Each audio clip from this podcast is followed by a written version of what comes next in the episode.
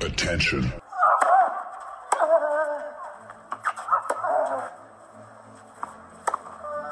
Bitte nehmen Sie schnell Platz, die Spieler sind bereit. Just quiet quickly, please. Für Hallo, da ist der Dominik Diem. Quiet Please, den Tennisnet Podcast. Das verbale Hawkeye für alle Tennisfreunde, denen ein Aufschlag von John Isner nicht schnell genug ist. Hallo, hier ist Roger Federer. Wie tief ist der Sand in Roland Garros? Hallo, ich bin Julia Görges. Was hätte Dominik Thiem erst mit einer beidhändigen Rückhand anstellen können? Hallo, hier ist die Angie Kerber. Und wer bringt unseren Gästen eigentlich das Handtuch? Also, shh, quiet please. Quiet Please, der Tennisnet Podcast in der vierten Ausgabe 2021, unmittelbar nach den Australian Open. Und wer hätte das gedacht? Ein Kitzbühel-Sieger gewinnt die Australian Open, Alex Antonic. Philipp Polaschek war, glaube ich, die große Story bei uns im innersten Circle. Nein, war es nicht.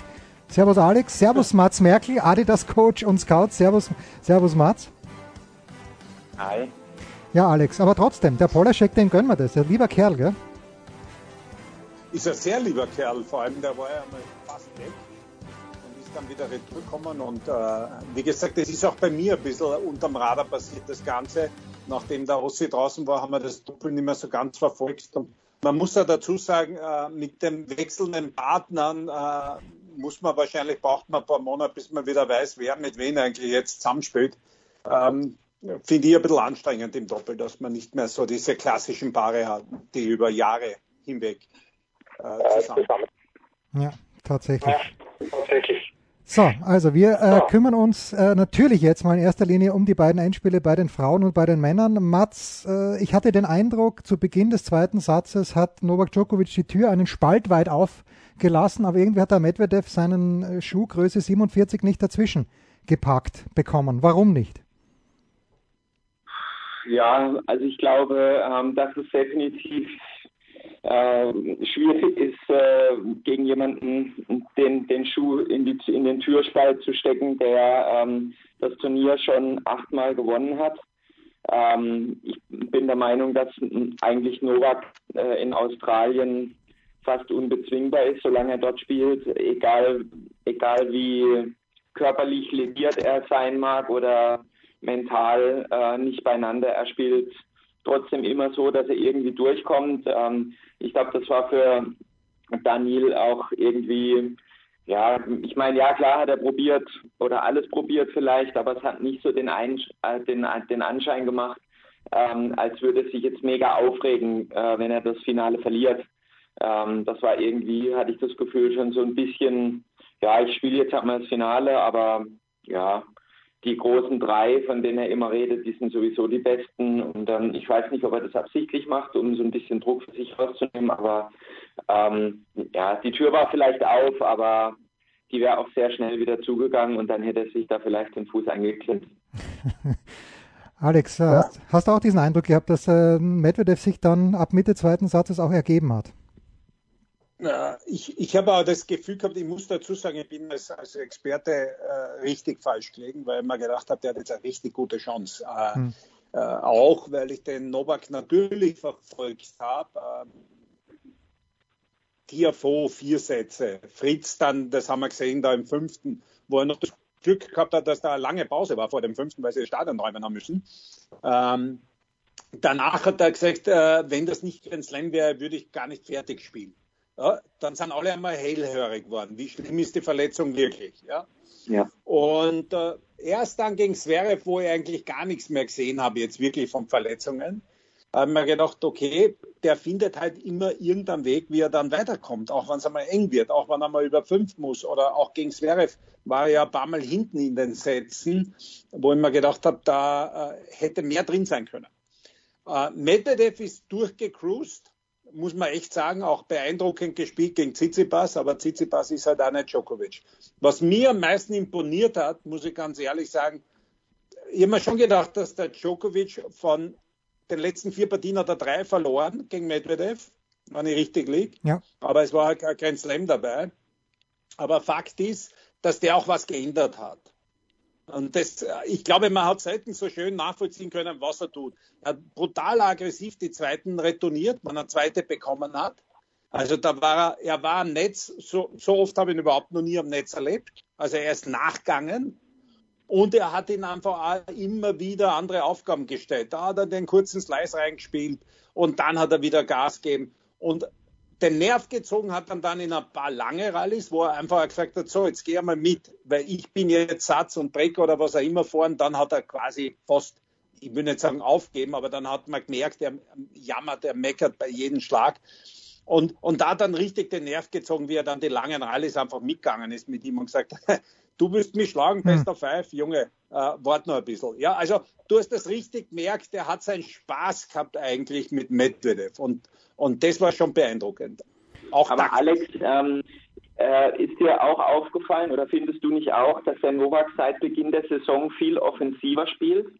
Definitiv, also, der Aufschlag, Aufschlag, ja. auch der zweite Aufschlag Total. Racket, der Racket Head Speed muss definitiv schneller sein als noch letzte Saison. Ähm, und was ich auch finde, das fand ich beim ATP Cup so bezeichnend, ähm, nicht nur, dass er näher an der Linie spielt, das macht er eigentlich grundsätzlich, aber ich fand, er macht auch mit der Vorhand viel mehr Druck. Das hat er eigentlich vorher nicht so gemacht. Da hat er immer, fand ich, eher so den Richtungswechsel gespielt, Vorhand Longline, damit die ihm dann auf die Rückhand gespielt haben und dann hat er angefangen, die Rallye zu arbeiten aber jetzt fand ich es teilweise wirklich so, ähm, dass er da so Gas gegeben hat, auch Cross wirklich richtig schnell gespielt hat. Ähm, das fand ich echt, fand ich echt gut und ich, ich gebe dir absolut recht, er hat äh, auf zweite Aufschläge gnadenlos äh, im Feld retourniert und dann natürlich sofort äh, Druck ausgeübt auf seine Gegner und, und vor allem im Finale. Ich bin bei dir, was man natürlich auch gesehen hat, wo es noch hapert, wenn man so schön sagt, äh, bei uns äh, bei Medvedev. Also der Weg nach vorne, da weiß man, warum man lieber einen Wiener schlagt, als einen Wolle zu spielen. Ja. Mhm. Also das hat man dann gesehen und dann im, im dritten Satz ist er ein paar Mal, ist ihm fast egal, war nach vorne geflüchtet. Aber also da muss man schon sagen, dass Djokovic dann halt einen, einen Weg findet und äh, wir wissen ja alle, dass der jeden Gegner analysiert und da weiß, was kommt und er weiß auch, wo die Schwächen sind.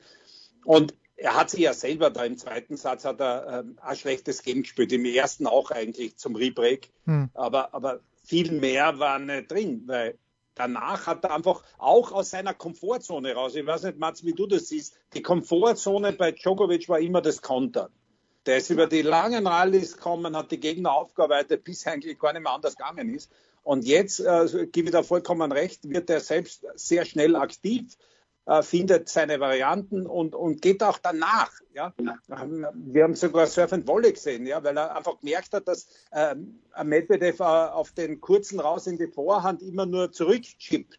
Also der kommt gar nicht zum Schlagen dort. Dann ist er einfach mal nachgegangen. Ja? Und, ja, und das hat auf der anderen Seite gefehlt. Also wenn der jetzt noch nachgeht, und quasi nicht, äh, dass du gerade gegen solche Spieler nicht wieder in die Rallye kommst, ja, boah, was ist da mit Medvedev? Weil beeindruckend ist es teilweise schon. Es ist nicht schön. Also mir, mir gefällt eigentlich beim Medvedev der Aufschlag geht, aber sonst rein ästhetisch gefällt mir kein einziger Schlag. Ich glaube, Mats, dass du den bei den, bei den Scoutings nie ganz oben gehabt hast als 12, 13, 14-Jähriger, oder? Nee, ähm, nee, habe ich nicht. Ähm, also das sage ich auch ganz ehrlich. Äh, ich hätte jetzt nicht damit gerechnet, dass er äh, aus der Jugend so raus durchstartet und, ähm, und solche Ergebnisse hat. Äh, ich muss aber auch sagen, ähm, dass mich die, die Art seines Spiels, also sein Spielstil, ähm, ich finde, er schlägt sehr, sehr gut auf und ähm, er spielt unheimlich intelligent. Ähm, ich finde, er ist, äh, ich will nicht sagen, ähm, so ein Down, ein Downtake von einem, von einem Djokovic, ähm, weil das, das würde ihm nicht gerecht werden, denn er ist ja sein, sein eigener Spieler, aber ähm, er kontert unheimlich und für seine Größe, man denkt ja immer, ach, der ist so schlaksig, ja, wenn du den irgendwie zum Laufen bringst, dann äh, kommt er schon irgendwie raus. Ganz im Gegenteil, allein ähm, der Matchball oder ich weiß nicht, ob es Matchball war, nee, Breakball, Breakball äh, bei, gegen Tsitsipas, wie er den rechts ja, ja. Das anrutscht und dann die Linie runterspielt. Also ähm, da würde ich sagen, da gibt es vielleicht vier oder fünf andere Spieler, ähm, die, äh, wie du vorhin über Novak gesagt hast, die aus der Defensive das Spiel so ummünzen und, ähm, und sich dann in eine, in eine offensive Position äh, ähm, bringen und noch nicht mal den, den, den, die Rallye neutralisieren, sondern das komplett umdrehen. Ähm, Und da sehe ich das genauso wie du, wenn der jetzt noch anfängt, das Transition Game ähm, zu verbessern und, äh, und lernt sozusagen auch mal hinterher zu gehen. Er muss natürlich die Volleys verbessern. Äh, und ich glaube, er könnte auch mal Surfen Volley spielen mit dem Aufschlag, den er hat. Aber ähm, da sieht man einfach die Topspieler, wie sie sich immer wieder verbessern. Die gehen zurück in den Drawing Room und dann fangen die an, sich selbst zu hinterfragen, wo und wie kann ich noch besser werden. Und das fand ich, hat man beim Djokovic dann gesehen, wenn es drauf ankam, ähm, spielt er, wie du gesagt hast, Surfen Volley oder er äh, spielt einen, einen Kack Halb, Halbfeld Sliceball, mit dem die Gegner nichts anfangen können. Und das finde ich halt einfach, das macht ihn auch aus. Er, er hat einfach diesen Spielwitz, auf den es ankommt. Ähm, und den, den, das ist wie so ein Rollout-Plan, ähm, den er dann ausrollt äh, gegen jeden Gegner. Und das, finde ich, macht ihn so schwierig zu spielen, weil er einfach immer wieder in der Lage ist, seine Stärken auf die Schwächen des Gegners anzupassen. Und, und da, das macht was, ihn was mir extrem, in meinen Augen. Was mir extrem gefallen hat, aber was du jetzt gesagt hast, dass bei den Guten, und das fällt dir auf, wenn du die über Jahre jetzt beobachtest, man, wie viel geht Nadal mittlerweile nach? Wie gut voliert der? Wo es früher mhm. geheißen hat, ja, der kommt eigentlich nur zum Shakehands vor. Ja. Äh, was hat Federer an seiner Rückhand äh, gearbeitet? Ja, dass die, da war ja Zeit äh, auch am Anfang, er war erfolgreich und äh, sehr, sehr viel Slice. Und wie gut ist die dann worden? Ja, ja. auch sein Netzspiel, auch noch mehr ak äh, aktiv nach vorne. Djokovic, ja, also eben wie sein aggressives Spiel, wie gut das worden ist, ja. Auch wie er jetzt mit den Aufschlägen teilweise auch dominiert. Das, das ist ja wirklich augenscheinlich gewesen dort. Vielleicht noch ganz kurz äh, zu Medvedev. Ähm, mir macht es mittlerweile schon Spaß, den zuzuschauen, äh, weil es ein komischer Kauz ist irgendwie. Aber die Rückhand finde ich absolute Weltklasse und ich habe selten jemanden gesehen noch dazu, der so groß ist. Und eigentlich bei Bällen, wo du jetzt sagst, na, jetzt muss er einen Slide spielen. Mhm. Noch immer den mit, mit beiden Händen nicht nur zurückspielt, sondern in einer Qualität zurückspielt, die einfach ein Wahnsinn ist. Ja. Aber es ist trotzdem so ein Spieler, äh, deswegen habe ich ja gesagt, den hast du sicher nicht auf der Liste gehabt, wenn du als Scout jetzt irgendwo den als, als 12, 13, 14-Jährigen siehst. Aber es ist ein Spieler auch wahrscheinlich, wenn du beim Einschlagen als Clubspieler so einen hast, kennt jeder, wo du da dann denkst, du, äh, super, also den schlage ich heute und dann gehst du nach 50 Minuten raus mit 1-6, 1-6 und du weißt nicht einmal, was passiert ist, ja. Mhm. Und, und, und dann sagt er da vielleicht noch, du, die letzten drei Wochen habe ich relativ wenig Tennis gespielt, ja. Aber der schaut sowas von äh, entspannt aus teilweise und, äh, und abwesend. Nur gestern war er dann definitiv nicht entspannt. Ich glaube auch, dass er sich viel, viel mehr vorgenommen hat. Nur war er dann einfach mit den Aufgaben, die ihn Djokovic gestellt hat, einfach äh, fast ein bisschen überfordert auch, ja. ich sagen. Hm. Ja, das finde ich auch. So, jetzt, äh, ich weiß, äh, wir, wir müssen hier ab und zu auch die österreichische Brille absetzen, Mats, aber der einzige in den letzten Jahren, der, also zumindest in den, in den letzten beiden Jahren, der Djokovic wirklich fordern hat können, war der Dominik. Ist jetzt der Dominik doch noch einen Schritt weiter als der Medvedev? Was, was bei Medvedev und auch bei Zverev noch fehlt, Tsitsipas hat jetzt zwei von diesen Signature Wins gehabt. Er hat zweimal gegen, also einmal gegen Federer, einmal gegen Nadal gewonnen, Best of Five. Aber weder Medvedev noch äh, Zverev haben Best of Five gegen einen von den beiden gewonnen. Ist Dominik weiter als Medvedev oder sind die auf einem Level? Ist Medvedev weiter? Was sagst du, Mats?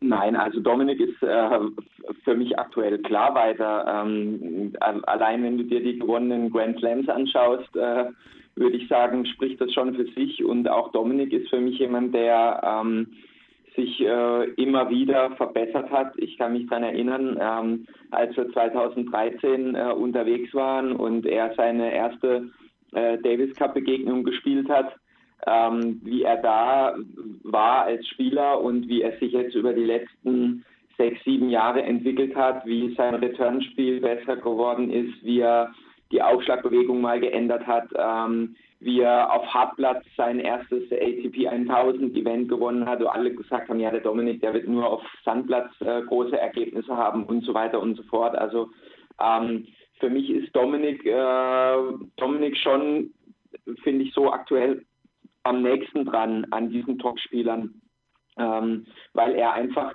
einfach die äh, körperlichen äh, Fähigkeiten mitgebracht hat und natürlich auch ähm, die entsprechend mentale Stärke. Äh, so ein Grand Slam wie letztes Jahr, die US Open zu gewinnen äh, gegen, gegen Sascha im Finale, das war nicht leicht. Das war für beide total schwierig und auch grundsätzlich die, ähm, die Gegebenheiten in New York waren nicht einfach. Also das spricht definitiv für ihn und ähm, ich will jetzt nicht unbedingt sagen, dass, dass, dass, äh, dass Daniel da weit hinter ihm ist, aber ähm, äh, ich würde sagen, Dominik hat, hat, da schon einige Dinge ähm, äh, ihm vielleicht noch voraus, äh, wo man einfach sagen muss, okay, ähm, da braucht Daniel jetzt noch ein bisschen, ähm, aber das Potenzial bei Daniel ist definitiv da. Einverstanden, Alex? Äh, ich bin definitiv einverstanden. Ich glaube auch, dass er noch einen Schritt weiter ist, vor allem wenn du das über das ganze Jahr siehst und du darfst ja nicht vergessen, äh, Australian Open Finale, er hat äh, US Open gewonnen, schon im Finale gewesen. Er hat diese Siege Best of Five. Äh, ich finde auch, dass er von hinten einfach diesen Spielern noch mehr wehtun kann. Also das merkt man richtig, dass Nadal gar nicht spielen will von hinten mit ihm. Äh, Djokovic auch sich Lösungen suchen und der war mehr als nur knapp dran. Also mhm. wenn ich dann höre, der hat geschnuppert, ähm, erinnere mich noch immer an diesen einen Breakball. Äh, ich glaube, es war 20 im vierten, wo Djokovic am zweiten auf einmal Surf and Volley spielt wo ich auch sage, ja, überraschende Taktik. Ich glaube, das war schon fast ein bisschen ein Wurstigkeitsgefühl, weil am zweiten Surf and Volley mit einem unglaublichen Volley davon gekommen ist. Aber Djokovic hat wieder einen Weg gefunden. Und was man halt auch sieht, was diese drei Herrschaften, sage ich vor allem, äh, Djokovic, Nadal und Federer über die letzten Jahrzehnte fast äh, zu leisten imstande sind, dass sie fast immer äh, eine Leistung abrufen, über zwei Wochen bei so einem Grand Slam Turnier. Und das ist einfach äh, ein Wahnsinn. Und ich werde nie vergessen, wie Wawrinka, glaube ich, nach seinem zweiten Grand Slam-Titel gesagt hat, es ist für ihn unvorstellbar, dass er das jetzt bei jedem Grand Slam-Turnier abrufen kann. Diese. Energieleistung, diese mentale Anstrengung, alle zwei Tage voll da zu sein. Deswegen ist es auch so ein Thema, wie komme ich über die erste Woche, wie viel an Energie verbrauche ich. Und das hat mich heuer beim Australian Open eben auch gewundert bei Djokovic. Äh, so viel hat er überhaupt noch nie zu kämpfen gehabt, das sage ich, ähm, dass er dann doch noch einen Weg gefunden hat und eigentlich je länger das Turnier gedauert hat, umso besser hat er zu spielen begonnen. Wo die anderen dann schon erledigt sein, zufrieden sein, einfach fertig sind, fängt er erst an. Das zeichnet die Großen aus. Aber Dominik ist sicher von denen, die nachkommen, der, der am weitesten ist. Hm. Ja, und diesmal muss man wirklich sagen, also mit Tiafo, mit Fritz, mit Zverev, äh, gut, das Halbfinale gegen Karatsev, das war natürlich kein großer Auftrag, aber im Großen und Ganzen war dieser Grand Slam-Titel hart erkämpft. Ein Blick natürlich noch zu den Frauen. Mats, äh, immer wenn ich mit dir plaudere, plaudern wir gerne über Naomi Osaka, die jetzt schon vier Grand Slam-Titel gesammelt hat, die das Finale in zwei Sätzen gegen Jennifer Brady gewonnen hat, die fast gegen Muguruza rausgegangen wäre. Das ist natürlich, glaube ich, eine kleine bisschen Glückssache, wenn man zwei Matchbälle ab äh, und dann das Turnier trotzdem noch gewinnt. Dennoch, Chapeau. Ähm, was, was macht sie so stark? Was macht sie stärker als, äh, als jemanden wie Serena, die, glaube ich, unter normalen Umständen gegen Osaka nicht mehr gewinnen kann? Ja, also was macht sie so stark, würde ich einfach mal sagen, der Vorteil der Jugend. Ähm, wenn du dir überlegst, dass eine Serena in dem Alter noch da oben mitspielt, ähm, und da muss ich sagen, das ist eine unfassbare Leistung. Äh, ich fand das bezeichnend, ähm, teilweise wie Serena in den Rallyes ähm, gekämpft hat und äh, Bälle ausgegraben hat und äh, viele haben gesagt, Mensch, die ist so fit wie schon lange nicht mehr, die spielt super und ähm, hatte auch eine super äh, äh, On-Court-Attitüde. Ähm, ich glaube einfach, dass, ähm, dass da Naomi mittlerweile so viel Firepower hat, aus beiden Seiten und sich so gut bewegt und ähm, für mich auch aus der Defensive einfach spielt wie keine, keine andere äh, WTA-Spielerin aktuell, ähm, kombiniert mit einem extrem schlau äh, ausgeklügelten ähm, äh, Spielmustern in ihren Aufschlagspielen, ähm, dass sie einfach sehr, sehr schwierig zu bezwingen ist. Und ähm, sie hat mittlerweile äh, eine weitere Qualität dazu gewonnen, das ist die mentale Stärke. Ähm, Matches zu gewinnen, die sie gewinnen muss und äh, gleichzeitig aber auch Matches umzudrehen, wie das gegen Muguruza ähm, das zeigt einfach ihre Klasse und ähm, äh, zeigt, wie, weshalb sie ähm, ja, äh, aktuell im Sammelmodus ist. Ja. Also, ja, gesagt, sie sammelt äh, die Grand Slams. Ähm, es ist natürlich schade, dass sie nicht mehr bei, bei, bei Adidas unter Vertrag ist. Ähm, aber ich, ich gönne ihr das wirklich, ähm, dass sie äh, Grand Slams gewinnt, weil sie einfach für den Tennissport unheimlich wichtig ist und gut. Ähm, und als ich sie damals gesehen habe, ähm, habe ich mich in ihr, in ihr Spiel verliebt und wie sie ähm, damals schon äh, gespielt hat. Ähm, ich meine, das war ein, ein, Training und du konntest sehen, das ist unheimlich roh, was, was sie da hat und das war schon so wahnsinnig gut.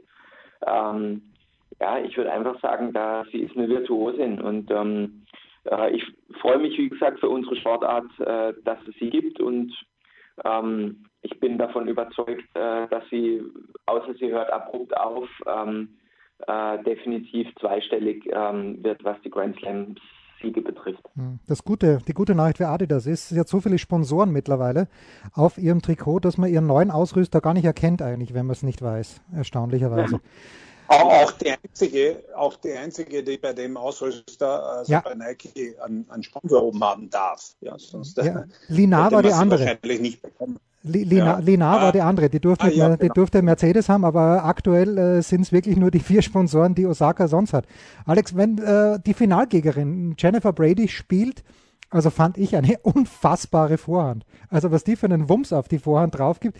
Äh, wie nah war sie aus deiner Sicht dran? Äh, oder wie nah ist sie dran? Die war Halbfinale US Open, die war jetzt Finale Australian Open, hat einen deutschen Coach, der vielleicht, hat glaube ich in Regensburg trainiert, auch mit dem Kasi sogar. Äh, die weiß vielleicht auch, wie man auf Sand spielt. Ist das äh, eine für die Top Ten in den nächsten Jahren? Oder vielleicht sogar für einen Grand Slam Sieg?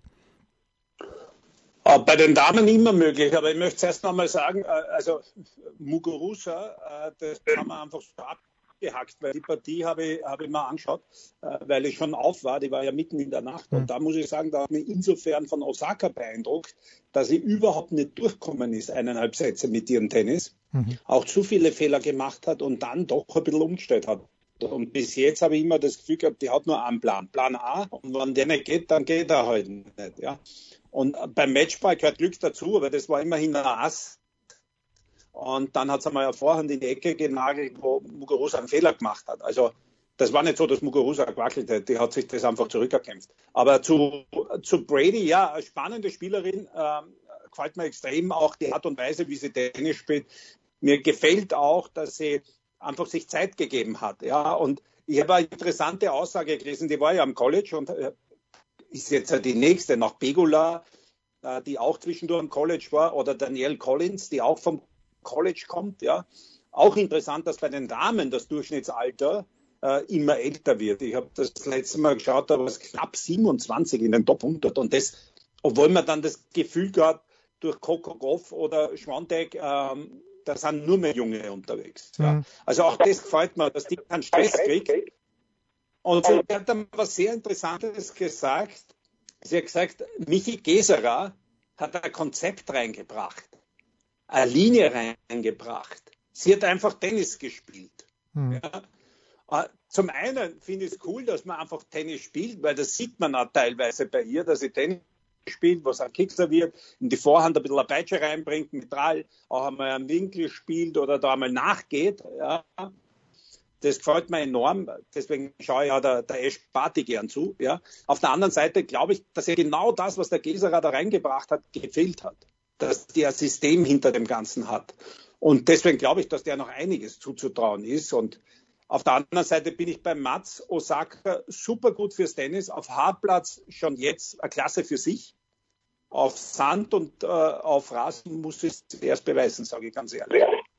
Ja, definitiv. Ähm, da gebe ich dir auch recht. Ähm, da hat sie ihr Spiel noch nicht richtig adaptiert, aber ähm, ja, schauen wir mal, wie, wie sie das hinbekommt. Ähm, bei Jennifer Brady sehe ich ich äh, genauso, wie sie es gesagt hat. Man äh, sieht absolut, dass äh, mich, Michael bei ihr unheimlich viel Struktur reingebracht hat. Ähm, und das finde ich, sieht man bei den Jungspielern ganz extrem, auch bei den Männern. Äh, die haben teilweise gar kein Spielkonzept mehr. Das sind, das sind super Ballstrikers, aber die spielen, keine, die strukturieren ihre Punkte nicht. Früher also früher, ja, hm. ähm, sag ich mal, wenn man sich andere Spiele angeschaut hat, ja, da und du hast irgendwie, ähm, sage ich mal, Statistiken erhoben zu Aufschlag, ähm, Aufschlagrichtung äh, und Patterns of Play und so weiter. Da hast du ganz klare äh, äh, Punkte gehabt, die du rausfiltern konntest und auch in der Rallye und so weiter. Aber jetzt mittlerweile, da, ähm, da schaust du zu und dann denkst dir, okay, weiß der überhaupt, was er macht? Also weiß er überhaupt, wohin es serviert? Was sind eigentlich seine sage ich mal, bewussten Go-To-Spielmuster, die er abruft, weil er weiß, wenn es eng wird, hat er die 120 Prozent immer auf dem Kasten. Und das, finde ich, macht auch den Unterschied zu den Top-Spielern aus. Das hat auch die Naomi einfach, die ist einfach so gefestigt in ihrem Spiel mittlerweile und die weiß ganz genau, okay, wenn, wenn ich den Punkt brauche, dann spiele ich so und so. Wenn ich meinen Aufschlag bei 30 beide durchbringen muss, dann serviere ich dahin, Return kommt in der Regel dahin, da warte ich schon drauf und dann geht mein nächster Ball dahin. Das, und das hat der Michael bei der bei der ähm, bei der Jennifer super gemacht.